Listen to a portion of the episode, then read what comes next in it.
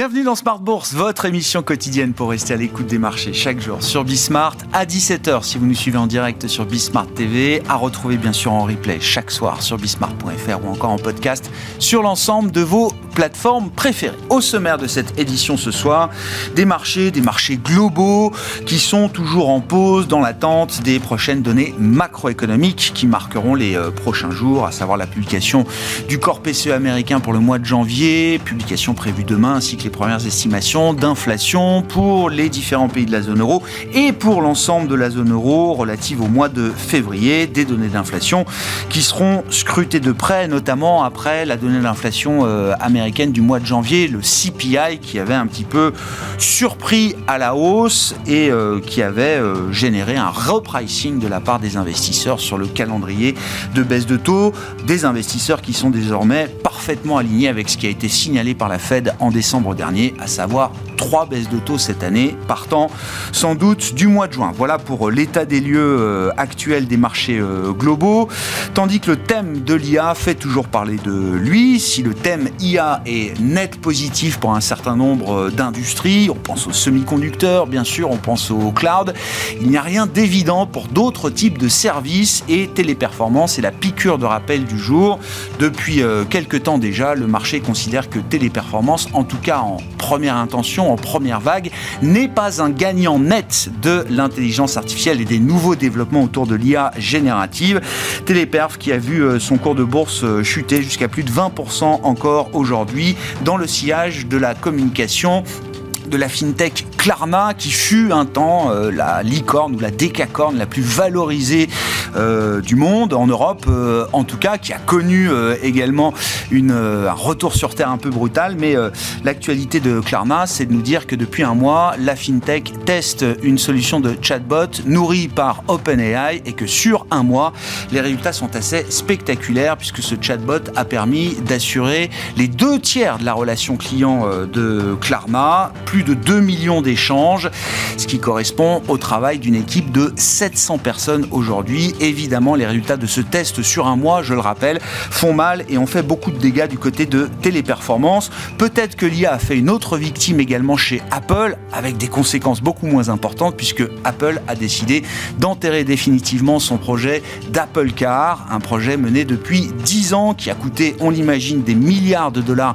de RD chez Apple, mais au regard du free cash flow titanesque d'un groupe comme Apple, on peut parler d'une erreur minime à ce stade. Néanmoins, c'était une porte de sortie peut-être pour euh, Apple en terminer avec l'Apple Car et réallouer les équipes et la finance vers les projets euh, d'IA générative avec une course et une intensité de développement qui s'est accélérée évidemment ces derniers mois et ces trimestres chez les big tech américaines. Voilà pour euh, les sujets du jour. Discussion à suivre avec nos invités de Planète Marché bien sûr et dans le dernier quart d'heure, le quart d'heure thématique. Nous nous sur le thème des matières premières. L'indice des euh, commodités mesuré par Bloomberg est au plus bas depuis 2021. Pourquoi et quel euh, message est-ce que les marchés de matières premières envoient aujourd'hui au reste du monde? Nous en parlerons avec Benjamin Louvet, directeur de la gestion matières premières d'Ophi Invest AM, qui sera en plateau avec nous à 17h45.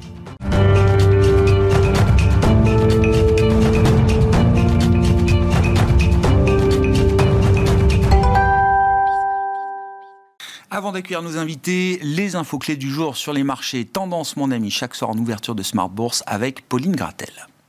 La bourse de Paris reste prudente et est à l'équilibre autour des 7940 points, malgré la dégringolade du titre de téléperformance de 25%, une chute que les analystes attribuent directement aux annonces de Klarna, la fintech suédoise qui a annoncé que son IA a permis de gérer les deux tiers de sa relation client sur un mois de test, soit l'équivalent du travail de 700 personnes. La direction de téléperformance a communiqué dans l'après-midi, indiquant que l'activité actuelle du groupe ne reflète en aucun cas les conclusions négatives qui pourraient être tirées des évolutions technologiques évoquées par Klarna. Autre info, aujourd'hui, le Bitcoin atteint les 60 000 dollars, un sommet qu'il n'avait pas connu depuis trois ans. Depuis le début de la semaine, le cours du Bitcoin est en hausse de 14%. Pour rappel, le plus haut record du Bitcoin avait été atteint en novembre 2021 à 69 000 dollars. Côté macro, les investisseurs attendaient la seconde estimation du PIB aux États-Unis, qui est révisée en légère baisse de 0,1 point à 3,2% au quatrième trimestre. Du côté des résultats d'entreprise, Worldline fait état d'une perte nette de 817 millions d'euros pour l'année 2023. En même temps, euh, l'activité de l'entreprise était dans le rouge l'année dernière. Panne, décès du président, plongeons en bourse. Le prestataire de paiement avait prévenu que ce serait compliqué. Le chiffre d'affaires en de 6% ne parvient pas à rassurer les investisseurs. Le titre plonge de 12% au cours de la séance. Interparfum fait état d'un bénéfice net de 118 millions d'euros, en hausse de 19% par rapport à 2022. Le chiffre d'affaires augmente de 13%.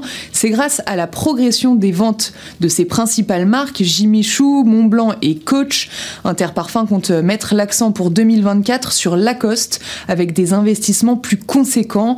Le groupe se dit confiant sur son objectif de vente et s'attend à une profitabilité élevée en 2024.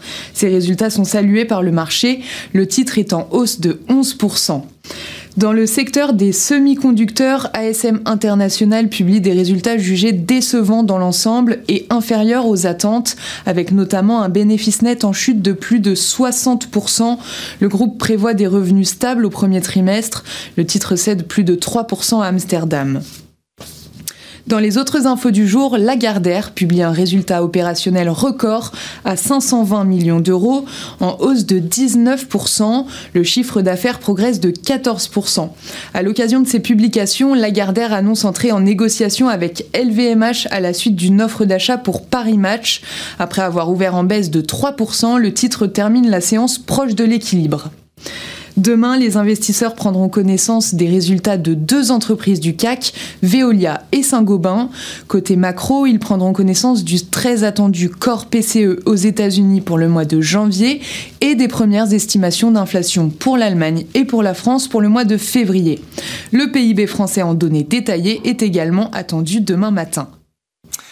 Tendance, mon ami, chaque soir en ouverture de Smart Bourse, les infos clés du jour sur les marchés avec Pauline Gratel sur Bismart.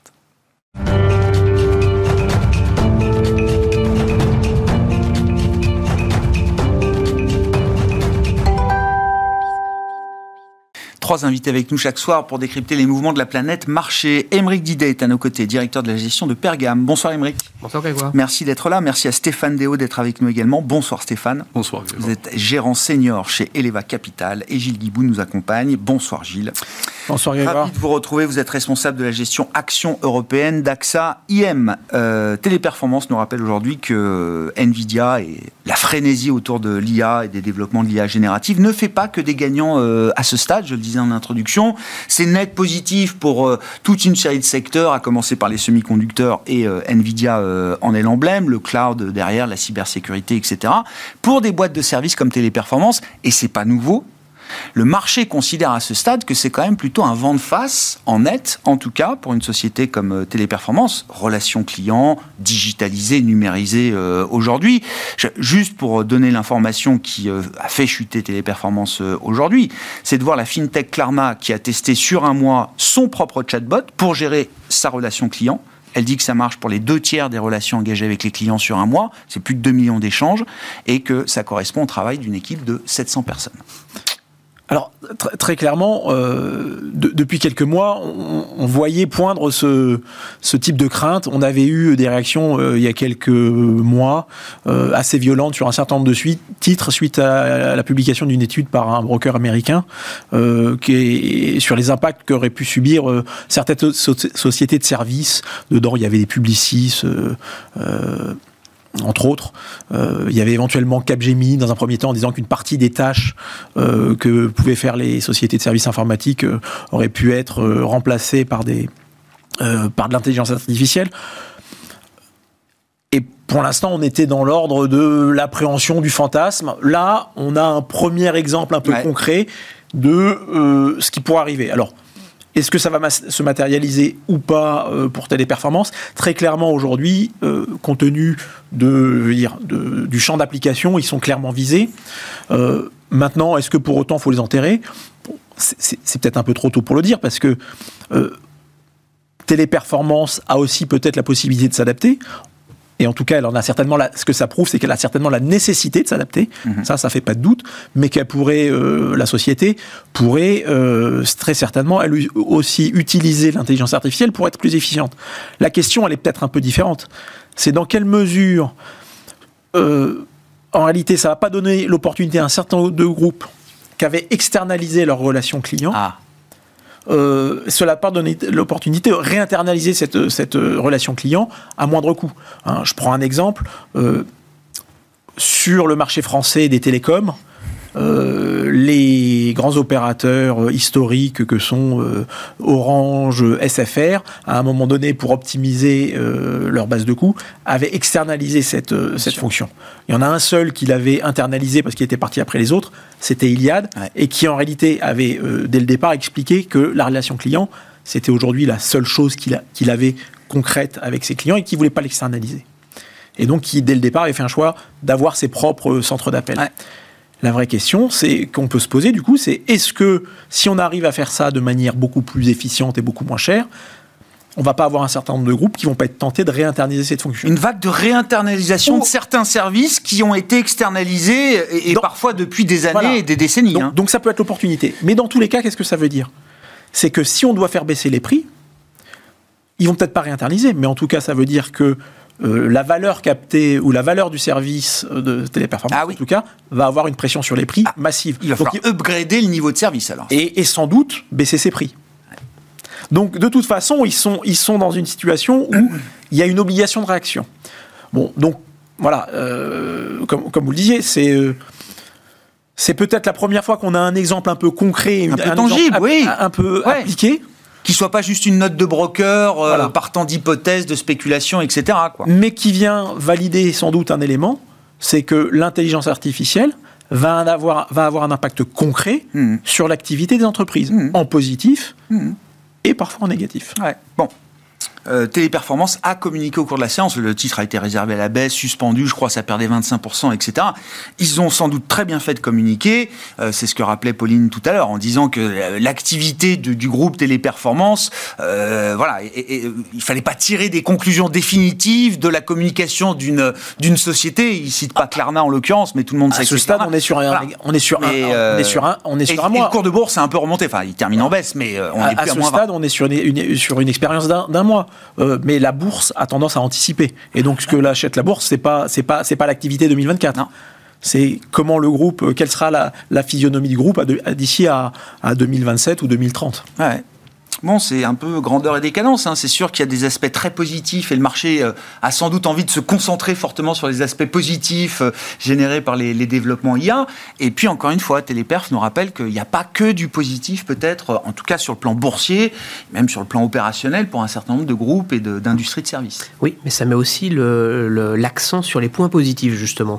Parce qu'aujourd'hui, l'intelligence artificielle, en soi, pour beaucoup, c'est quelque chose d'assez abstrait et on, ne, voit peu en fait d'efficience euh, impactée euh, pour les, pour les entreprises, c'est-à-dire les effets réels de toute cette intelligence artificielle qu'on nous promet tant, qu'on valorise aujourd'hui et sur lequel beaucoup investissent. Donc en termes d'investissement pour les entreprises. Donc aujourd'hui, on voit les premiers effets et les premières concrétisations réelles. Donc ça veut dire quoi? Ça nous enseigne que c'est un secteur sur lequel on doit être présent parce qu'il faut participer euh, à ces évolutions, parce qu'elles ont des impacts réels et économiques euh, au niveau des entreprises. Donc euh, évidemment, on va avoir des gagnants et des perdants, mais il va aussi y avoir des gagnants. là aussi, il faut regarder le côté, le verre aussi à moitié mmh. plein. Alors c'est vrai qu'on parle beaucoup de ce qui se passe autour de Nvidia aux États-Unis oui, les gagnants sur la tech, ils sont souvent américains, ils sont souvent euh, cotés au Nasdaq. Euh, c'est une réalité. Les sociétés de software euh, qui, qui, sont très présentes dans les développements, dans le codage, justement, de tous ces, ces, ces, ces, systèmes qui vont permettre de gagner en efficience pour les entreprises, ils sont souvent là-bas. Mmh. Donc, donc ça, ça nous oblige à se diriger vers des entreprises qui sont plutôt là-bas. c'est eux qui vont fournir à la fois euh, les puces, Nvidia, et les services associés, en tout cas les, plateformes logicielles euh, associées. Après, il y a tout ce que euh, ça va générer comme impact dans des entreprises qui vont se servir de ces outils. Exactement, parce qu'aujourd'hui, il va y avoir plein d'applicatifs. Euh, là, on, a un premier applicatif, mais il y en a des tonnes euh, qui sont en train de, voir le jour, euh, parce qu'on a la face émergée, qui est aujourd'hui le chat GPT et compagnie. Mais la, la réalité, c'est que le codage qui est en train d'être fait par beaucoup sur justement ces systèmes intelligents vont impacter énormément de secteurs d'activité qui vont aller de la construction jusqu'aux services les plus technologiques, les plus, les plus importants dans les gestions des bases de données.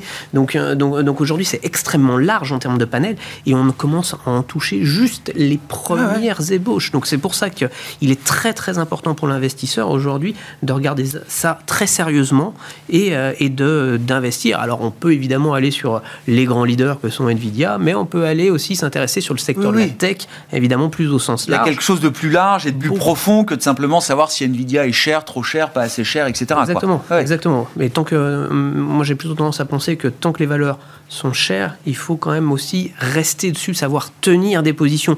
On peut les travailler, c'est-à-dire vendre une partie de sa position, la racheter quand elle est un peu moins chère, ah mais garder un socle, c'est important parce qu'il faut participer encore une fois euh, à, cet, essor euh, qui est une réalité. On en touche les premiers les, premiers, premières choses aujourd'hui.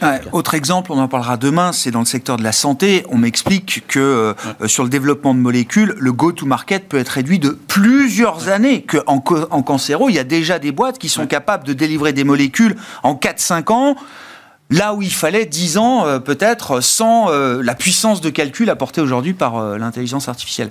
Alors Stéphane, vous n'avez pas encore mm. réagi et puis on continue le tour de table, le sujet est passionnant. Non, sur alors sur l'IA, sur ce que euh, les, réactions de marché qui sont ou dans un sens ou dans l'autre, qui peuvent être très très fortes. Et puis sur le côté, bah, s'il faut s'interroger sur l'idée d'une bulle, euh, euh, partant de Nvidia, comment est-ce que les, choses se diffusent? Quels sont les secteurs les plus corrélés aujourd'hui, j'allais dire, à la dictature imposée par Nvidia sur les marchés? Et, et est-ce qu'il y a des segments qui, qui sont déjà peut-être même un peu trop chauds pour pour vous en tant qu'investisseur? Alors on parle beaucoup des magnifiques 7. Euh, alors en, anglais, ça s'appelle les Magnificent Seven. Je vous rappelle que c'est un film qui était les 7 euh, mercenaires. en français.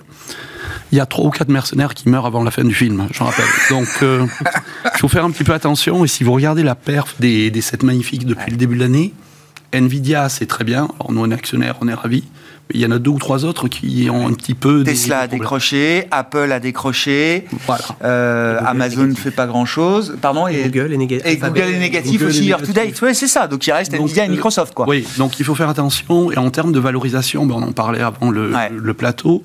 Nvidia, ça se paye 25 fois les résultats de l'année prochaine. Euh, je rappelle que L'Oréal, c'est 30 fois, donc j'ai du mal à appeler ça une bulle spéculative. Après, ce qui se passe, c'est que effectivement, euh, on a un problème à moyen terme sur Nvidia. Je rappelle qu'ils ont des marges brutes à 75%, 76 même. pour donner un ordre de grandeur, ça paraît euh, colossal, le secteur où les marges brutes sont très très élevées, c'est le luxe. le champion hors catégorie, c'est Hermès, qui est autour de 65 à 70%. Nvidia, c'est 76. Donc c'est monstrueux. Ça ne peut pas durer les siècles et les siècles. À un moment donné, forcément, ça va se calmer. Mais pour l'instant, pour moi, il n'y a pas de bulle spéculative il y a un double bémol, je pense. Un, c'est que dans certains secteurs, par contre, périphériques à l'IA, en particulier sur, euh, sur la sécurité, on commence à avoir des boîtes qui se traitent à 80, 90 fois les earnings. Là, euh, honnêtement, nous, on en avait un portefeuille, on a commencé à les sortir parce que...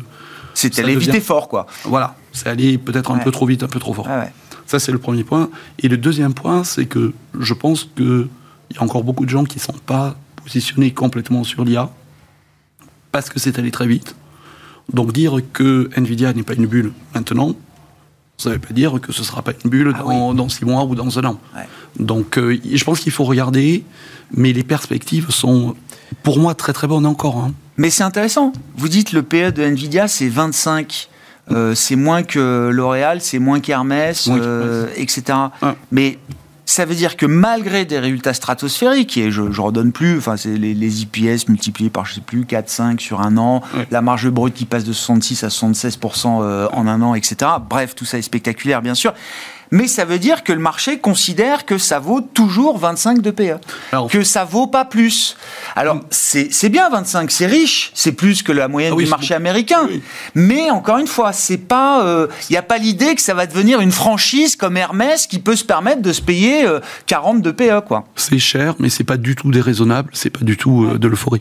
Ce qui est intéressant sur Nvidia, c'est quand nous on est rentré sur le titre, on nous disait 2023-2024, c'est le pic parce que tout le monde va acheter des puces pour générer de l'IA. Une fois qu'ils sont équipés, c'est fini. Maintenant, on me dit c'est 2024-2025. Euh, moi, je demande à voir la vitesse à laquelle ça va.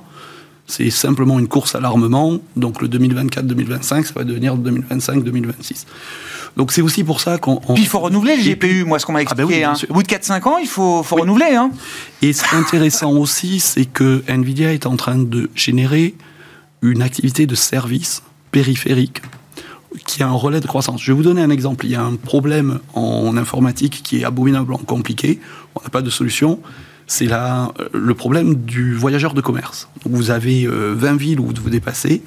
Il faut trouver le... Le meilleur chemin. Voilà. D'accord. Le, le, plus efficace, quoi. On n'a pas d'algorithme qui trouve la meilleure solution. Donc ça se fait par... Euh, bon, bref, c'est... Compliqué. C'est compliqué. Mais en fait, ils sont en train de développer des algorithmes qui optimisent ce genre de choses et qui vont revendre à Amazon, à. Euh, donc c'est plus juste du hard. Et donc c'est plus juste du hardware. Exactement. Du hard tech. C'est plus du plus du hard, c'est du hard et du soft. Et on verra. Hein, peut-être que c'est pas suffisant pour faire un relais de croissance important. Mais ce que je veux dire, c'est que c'est assez marrant. C'est un peu comme les, les baisses de taux de la Fed. C'est dans trois mois, sauf que c'est toujours dans trois mois, et puis on n'arrête pas de les repousser. Et là, le pic sur Nvidia, c'est un peu la même chose. C'est toujours pour l'année prochaine, sauf que mais on le repousse. Oui, et puis dit Jensen Young, oui, 40% de mes facturations, c'est encore les GAFA, mais attention, il y en a d'autres qui arrivent. Services financiers, healthcare, automobile, et là, ils dépensent déjà des milliards pour dans la santé, je vous rejoins, hein. il y a des, enfin, il y a des possibilités. J'ai juste, je veux pas prendre trop de, de temps, mais il y a une application, par exemple, qui est extraordinaire. C'est Apple qui a présenté ça il n'y a pas longtemps dans un séminaire avec les lunettes Apple vous pouvez regarder la pupille de l'utilisateur et vous détectez une crise cardiaque à l'avance. Ça, marche comment? C'est de la reconnaissance. De oui, oui, Quand vous avez une crise cardiaque, en fait, vous avez un problème de pression Bien euh, sûr. sanguine. Et donc, Enfin, on est capable de le détecter à travers les Voilà, vous allez sauver des vies avec ce, genre de choses. C'est extraordinaire ce qui mm. se passer. Donc je pense que Nvidia, c'est pas forcément fini. On verra. Euh, vos commentaires, euh, Gilles Vous avez bah, réagir euh, plusieurs fois là. Non, plusieurs fois. non mais sur, sur Nvidia, c'est vrai que ça, ça paraît pas très cher. Maintenant, ce qu'il faut garder en tête, c'est que ça se paye 25 fois l'an prochain sur des estimations d'une marge brute qui tient et d'un chiffre d'affaires qui va encore doubler. Et donc, on a quand même des attentes qui sont relativement élevées pour un secteur ou sur une société pour laquelle on avait un producteur, si on schématise un peu hein, et qu'on caricature, qui faisait des puces et les puces, c'est plutôt un business qui fait 40% de marge brute plutôt que 75%.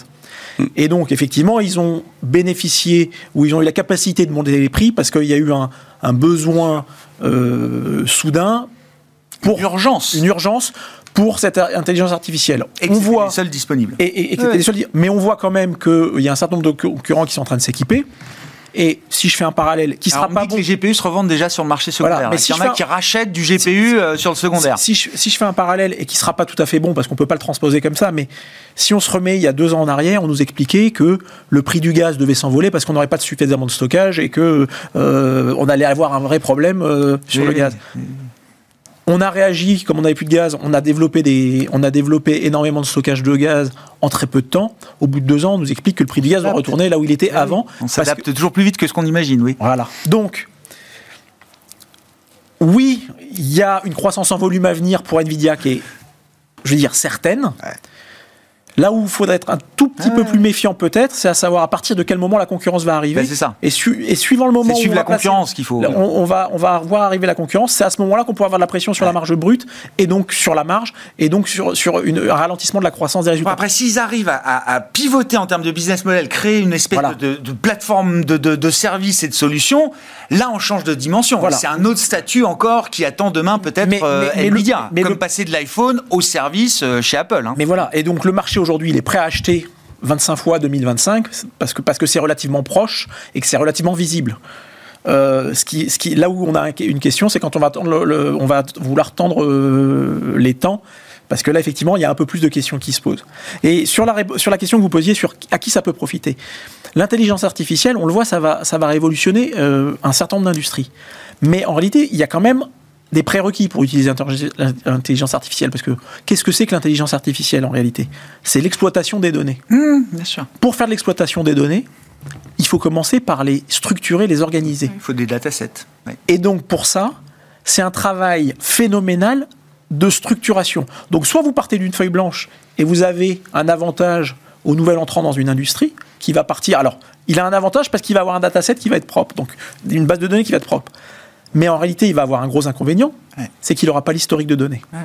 Et donc, on va avoir un combat entre les nouveaux entrants qui vont arriver avec, une, une, base de données qui va être propre, bien organisée, et des acteurs historiques qui sont en train de se structurer, qui vont avoir besoin des Capgemini de ce monde. à qui ça va profiter Aux Capgemini de ce monde et à toutes ces sociétés-là, qui vont arriver et proposer leurs leur, conseils pour structurer ces bases de données, parce que c'est à partir de là qu'on va pouvoir ensuite euh, faire des efficiences. Bon, on verra. Apple, qui est peut-être un peu, un peu en décalage euh, par rapport à cette course, nous dit bon, j'arrête la voiture, je vais tout mettre sur l'IA maintenant. Je passe de l'Apple Car à l'Apple Care. Et, eux, en termes de connect et de base de données, ils, savent un peu de quoi ils savent de, quoi ils parlent et ils savent de quoi on est fait euh, en l'occurrence.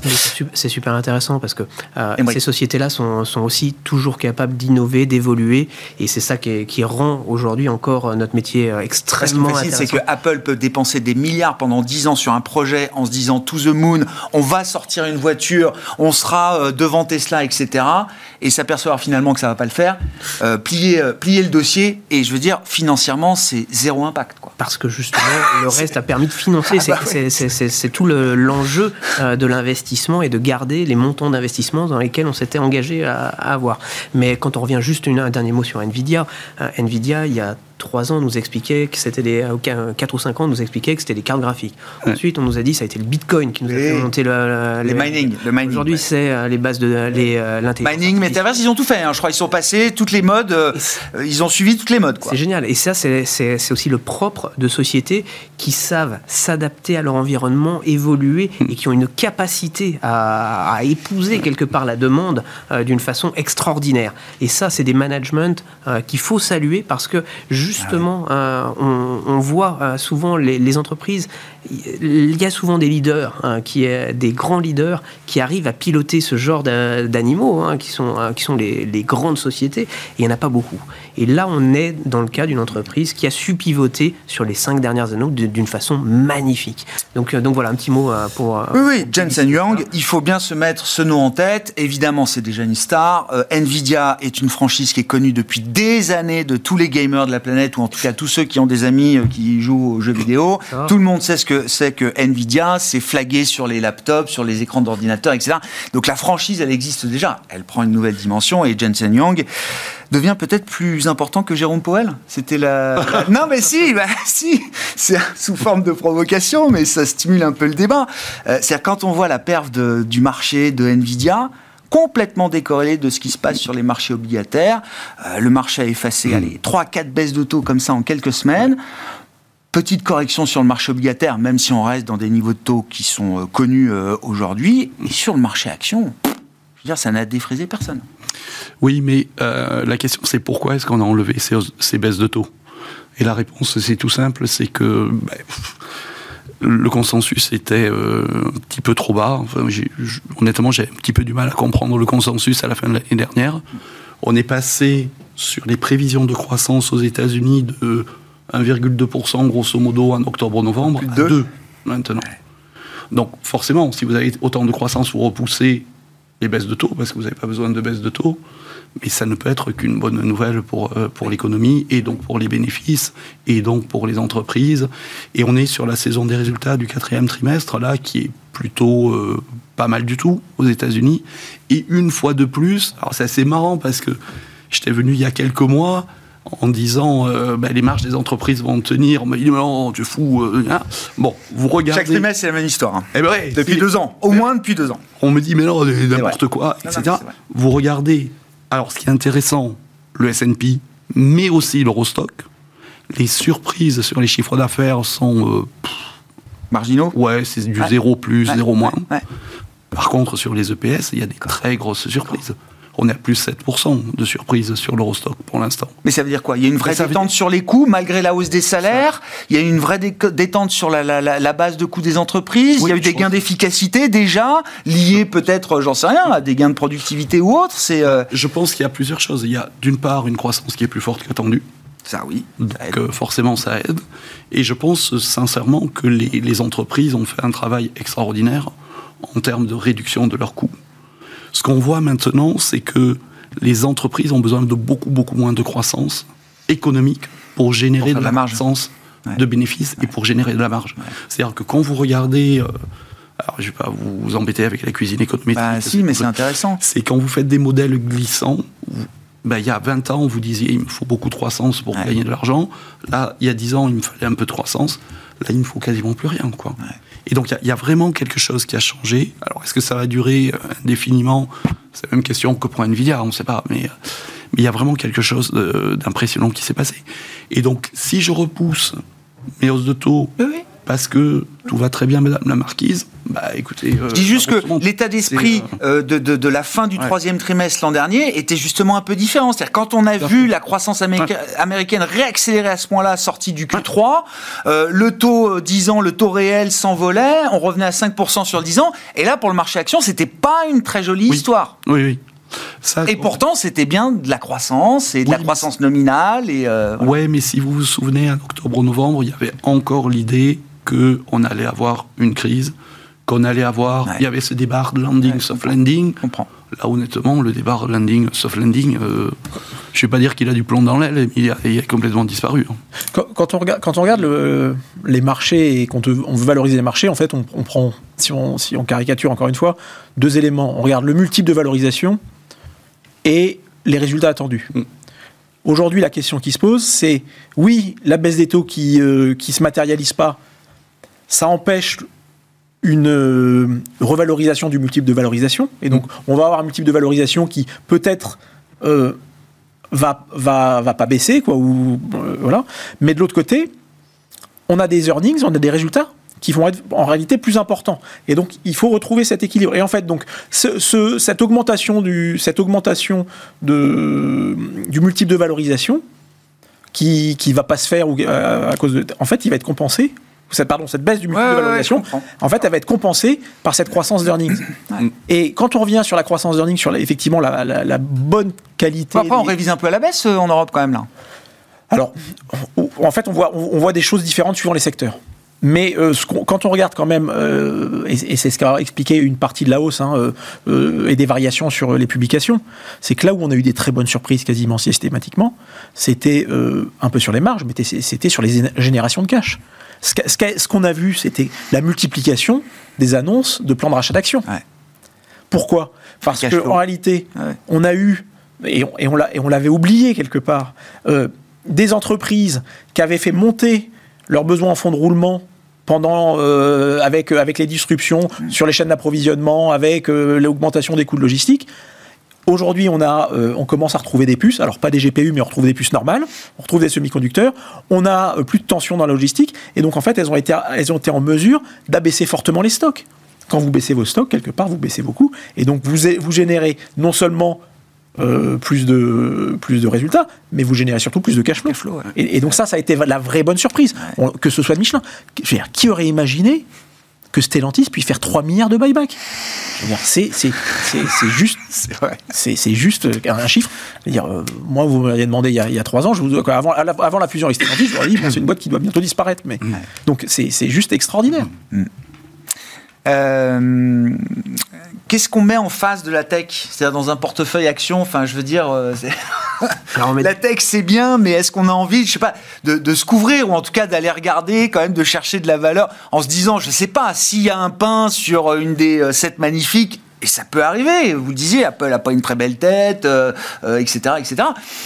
S'il y a un gros pain, encore une fois, même un moins 20 sur Nvidia, c'est rien par rapport au parcours, mais ça peut arriver.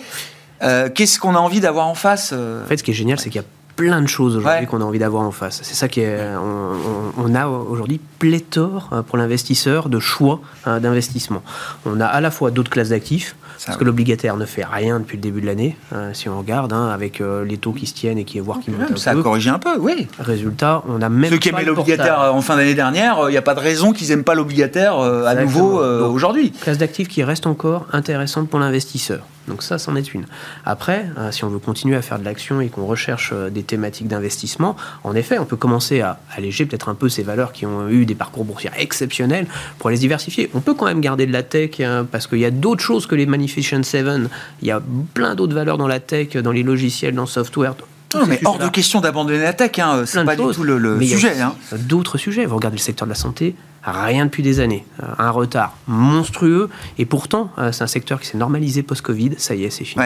Nettoyage, euh, tous les effets, coup de fouet à la hausse, coup de fouet à la baisse, c'est nettoyé là. Exactement. Ils ont leur Nvidia avec Microsoft, et Lily, oui. et Lily et Nvidia. On voit ce que juste une petite phase 2 qui marche bien dans la thématique peut, peut donner comme renouveau sur la thématique immédiate. Donc, donc on voit, hein, c'était Viking hier. ça a doublé. Hein. Donc, donc, clairement, c'est un secteur qu'il faut continuer à regarder et qui pour le coup, est investissable pour celui qui cherche des valorisations euh, relativement modestes. Après, il y en a plein d'autres. Vous regardez, bon, les small caps, un jour ça viendra. Hein, le jour où euh, Madame Lagarde voudra gentiment briller et, euh, et baisser ses taux, il y aura du flux qui reviendra sur cette thématique. L'élastique, il est extrêmement tendu, il va se détendre. Regardez les, résultats ce matin, Interparfum, ça fait partie du small et mid cap. Mm. Euh, bah, c'est extrêmement bon. Donc, euh, donc clairement, il y a du potentiel de valorisation sur ces secteurs-là. Donc pour l'investisseur qui ne regarde pas euh, à la semaine ce que va regarder, ce que va faire Nvidia, clairement, il y a plein d'autres secteurs qui sont investissables aujourd'hui et ça vaut le coup de rester investi parce que quoi qu'on en dise, vous pouvez même faire du cash à 4%, vous pouvez faire de l'obligataire qui a des rendements, allez, entre l'investment grade et le high yield, si on fait une moyenne, on est autour de 5,5, 6, euh, sur, du, sur des maturités assez courtes.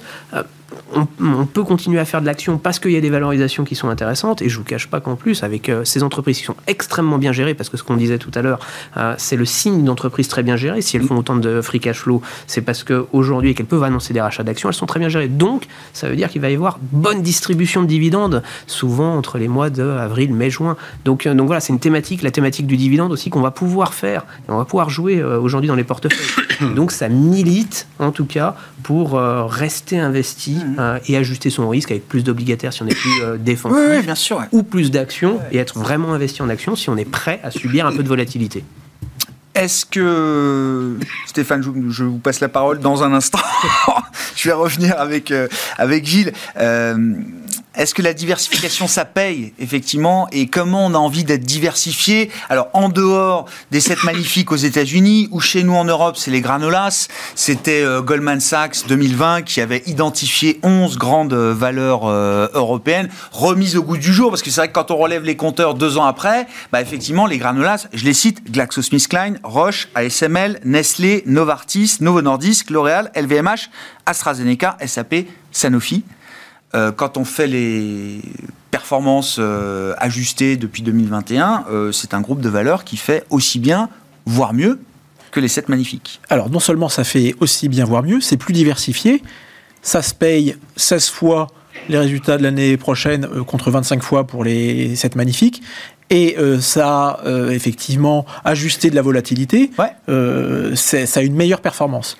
Donc effectivement, la bonne nouvelle, c'est que l'Europe est pas morte et qu'il y a des choses à faire. Mais même en regardant dans le passé, on se dit c'était intéressant de se diversifier en Europe. Et c'est intéressant. Et je pense que la diversification, euh, on n'en voit pas forcément le bénéfice euh, instantané, mais on ne peut pas. Euh, on je pense que c'est le, le, bénéfice de la diversification, il se voit sur la durée.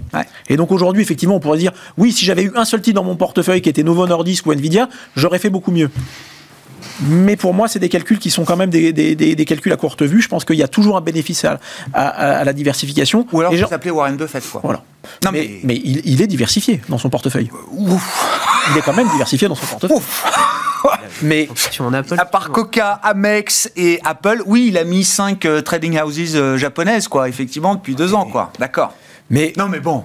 Du coup, du coup, il y a quand même, y a quand même une certaine, voilà. Aujourd'hui, si on veut aller chercher de la diversification, j'irai chercher de la diversification et peut-être de la décorrélation. Un sujet dont on parle pas, dont on parle assez peu, et c'est la pire performance, je crois, depuis le début de l'année et même depuis maintenant 18 euh, mois, qui était un sujet qui était très à la mode il y a, il y a deux ans. on parle d'intelligence artificielle. On parle d'intelligence, ça veut dire un besoin de data center énorme. Ah oui. Les data centers vont avoir une consommation électrique, euh, vont représenter, et donc en émissions de CO2, parce que maintenant c'est comme ça qu'il faut réfléchir aussi, bah euh, qui vont représenter plus que les compagnies aériennes dans, dans, les prochaines années. Donc le la thématique de la transition énergétique qu'on a complètement passé sous silence, qu'on a complètement oublié aujourd'hui, elle a été jetée aux orties. Hein, quand on prend les Neoen et autres, Acciona et EDPR, ça vaut plus rien parce que les prix de l'électricité... On n'a pas encore bien en tête la consommation d'un data center à 30 000 GPU comme celui qui fait tourner euh, ChatGPT. Donc ça, ça veut dire qu'on va avoir de la, montée de consommation électrique. Et à l'inverse, ce qu'on voit, c'est qu'on dit les prix de l'électricité ont baissé à court terme. Mais, il y a quelque chose qui ne va pas, parce qu'en fait, quand on va construire tous ces, tous ces renouveaux de, besoins d'électricité, ça va générer. Donc aujourd'hui, je pense que construire, commencer, à, continuer à accumuler dans son portefeuille euh, des valeurs de génération, euh, si possible, sans émission de CO2, et des valeurs de réseau qui valent rien parce qu'elles ont bougé sur les taux. Si vous n'avez pas de réseau, vous n'aurez rien tout ça. On ne pourra pas faire tourner les GPU. Ah bah c'est sûr, si on se met à consommer de l'IA comme des malades, en plus des euh, trajectoires qui étaient, euh, qui étaient déjà devant nous en matière de, de, et, cette semaine, cette semaine, on a eu les résultats, on a eu les résultats d'Iberdrola. c'est une boîte qui, sur deux ans, fait rien, mais ils ont quand même cru, cru leurs résultats de 12% euh, l'an dernier, de 10% l'année d'avant, et ça rend du 5% par an. Donc effectivement, on n'est pas sur les performances, on n'est pas sur les performances de, Nvidia, je vous l'accorde. Non, mais, dès qu'on aura pris un peu de recul par rapport à l'obsession euh, Nvidia IA, vous dites il y a quand même je, je tout un champ euh, je pense que ça, c'est qui doit retrouver de la valeur. Quoi. un secteur qui a bien fonctionné en, 2000, en 2023 et en 2022, et on se dit bon ça y est, c'est fini, c'est derrière nous, c'est les bancaires. Mais si l'économie va beaucoup mieux, mm. les bancaires, elles sont encore, elles traitent encore proche de leur plus bas historique. actionnaires, hein, c'est 100 milliards de résultats pour les banques européennes, 120 milliards de retours aux actionnaires. Hein. Voilà. Du coup, les bancaires, si on est effectivement dans une économie qui va mieux, bah, il y a, peut-être encore, encore de la place pour performer. Mm. Et si on n'a pas de, surprise majeure sur le développement économique, je ne serais pas surpris de voir les banques en fin d'année parmi les meilleurs performeurs de l'année. Comment on se diversifie quand on a euh, un terrain de jeu global comme vous, par exemple, euh, Stéphane? Alors, euh, nous, on commence à effectivement alléger les, positions sur tout ce qui est tech, parce que ça a très très bien marché, on a bien gagné notre vie. Mais c'est le débat qu'on a eu tout à l'heure à Nvidia, c'est peu probable que ça double de nouveau dans, dans l'année qui vient. si ça double, là, ce sera une bulle, et là, il faudra partir en courant. Donc, euh, il faut trouver d'autres relais de croissance. Et une des thématiques, c'est ce dont vous parliez, c'est le cash. C'est très important. Donc, euh, sur les banques, nous, on est actionnaire, par exemple, du Crédit. C'est une très belle histoire ils ont trop de capital, ils ont euh, des bénéfices qui sont très élevés, ils vont rendre le cash à l'actionnaire et vous vous retrouvez avec une rentabilité qui est proche des 10%. Donc, hmm. euh, donc ça, je pense que c'est une, thématique importante. Et alors, je vais me faire taper sur les doigts, mais la, dernière thématique pour nous, c'est la Chine. On y est depuis un petit moment. Euh, ça marche pas mal du tout quand on fait du stock picking. Euh, il y a une valeur, par exemple, qui s'appelle Pindodo, qui est l'actionnaire bien sûr. nous. Euh, bien, vous connaissez peut-être. nous, quand on a lancé le fonds, ça coûtait 70 dollars. Là, ça coûte 140 dollars. Pas mal. C'est une des rares BATX. Alors, c'est pas, elle n'est pas dans les BATX. C'est une des rares. Parce que Baba, c'est pas, euh, c'est pas, la même histoire. Oui, mais Baba, alors aussi, on est actionnaire. Baba, c'est à peu près 200 milliards de capitalisation, avec au moins 50 milliards de cash. Un free euh, cash flow historique, génération de free cash flow historique. Et vous avez un PE à moins de 10. Et voilà. Donc il y a un moment, euh, si vous voulez, euh, nous on continue à le porter. Ça paye un peu quand même là, oui. Enfin, ah au-delà du, du oui, le marché commence à. Commence à il y a un plancher là sur le marché action chinois Je pense que. Alors, il faut surtout pas faire, à mon avis, un ETF sur le marché chinois. Ah. Par contre, ce qui s'est passé, à mon avis, c'est que le, marché a pénalisé la Chine pour de très bonnes raisons. il y a un ralentissement de la croissance, la gouvernance. Bon, je ne vous refais pas toute l'histoire, vous la connaissez par cœur. Mais comme d'habitude, le marché a pris la bonne thématique et l'a poussé beaucoup, beaucoup trop loin. Et il a pénalisé aussi des entreprises qui vont bien, voire très, très bien. Euh, si vous voulez, en Chine, il y a des parties qui vont mal. On le sait c'est euh, rabâché depuis euh, des mois, c'est l'immobilier, mmh.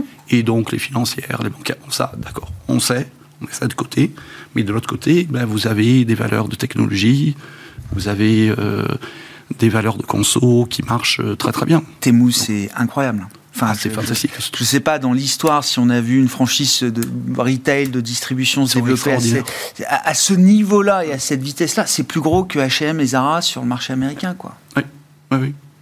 Et, puis euh, va aller en bourse. Et alors, pour l'instant, Temu euh, euh, n'a pas de free cash flow parce qu'ils réinvestissent tout en publicité. Alors moi, j'ai essayé, comme je suis actionnaire, j'ai commandé des petites cuillères. Si vous voulez tout savoir, vous recevez 3-4 mails par jour après de pub.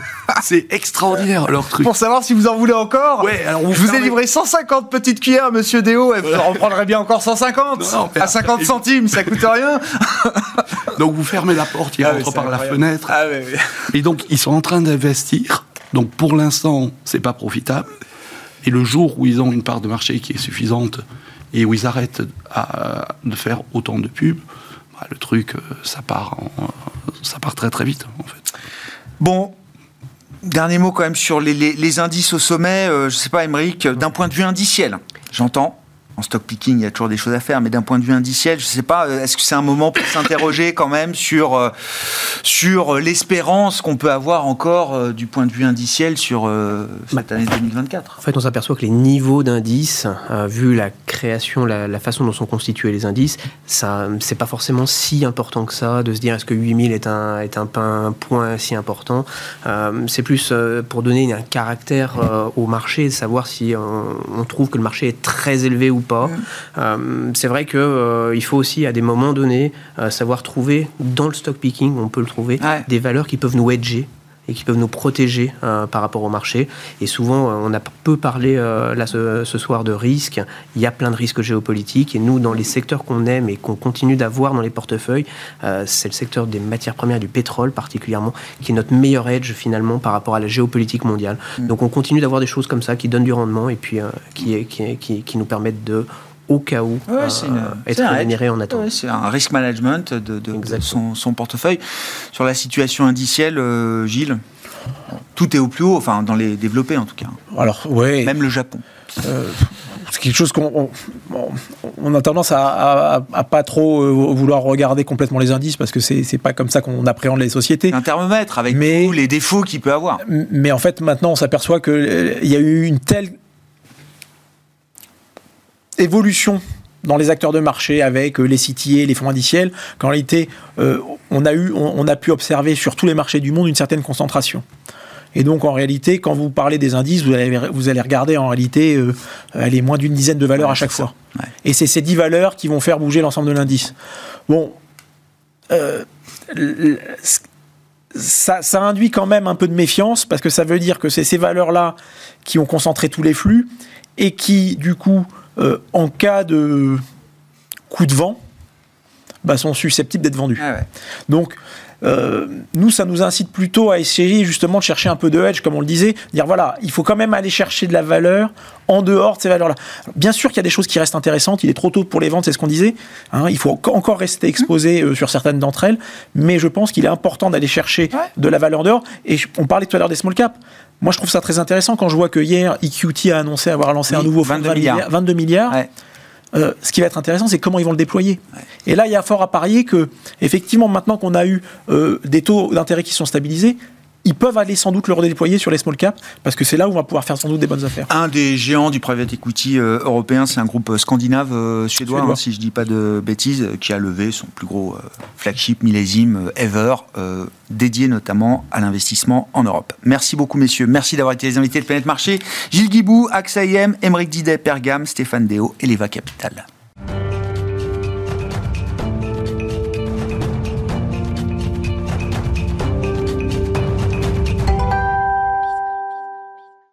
Le dernier quart d'heure de Smart Bourse, c'est le quart d'heure thématique. Le thème ce soir, c'est celui des matières premières avec euh, Benjamin Louvet, expert et direction de la gestion matières premières chez Ophi Invest Asset Management. Bonsoir Benjamin. Bonsoir le, la, vue globale matières premières, si on prend un indice de référence euh, euh, calculé par Bloomberg, Bloomberg Commodity Index, l'indice est au plus bas depuis fin 2021.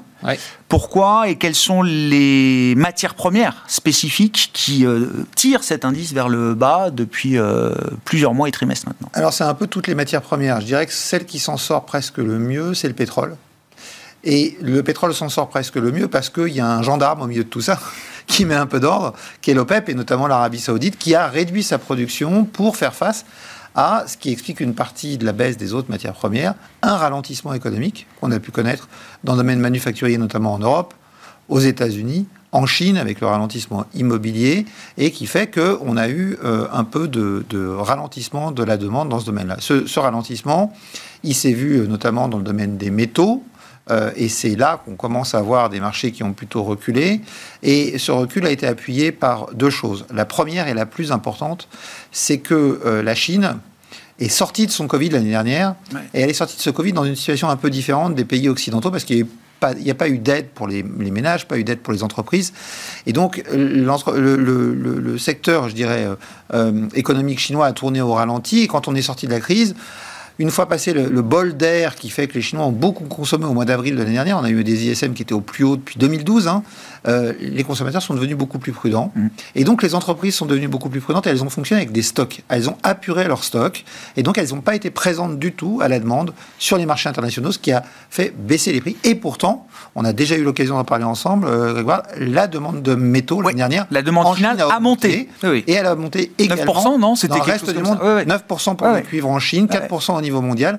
Donc on avait pourtant de la demande, mais on a eu ce phénomène de déstockage chinois, de ralentissement économique qui a pesé. Et puis on a eu un autre élément sur certains métaux, notamment sur le nickel, c'est une montée en puissance de la production, notamment de l'Indonésie, qui ont beaucoup pesé euh, sur le cours du, nickel, qui est un des métaux qui a le plus corrigé l'année dernière.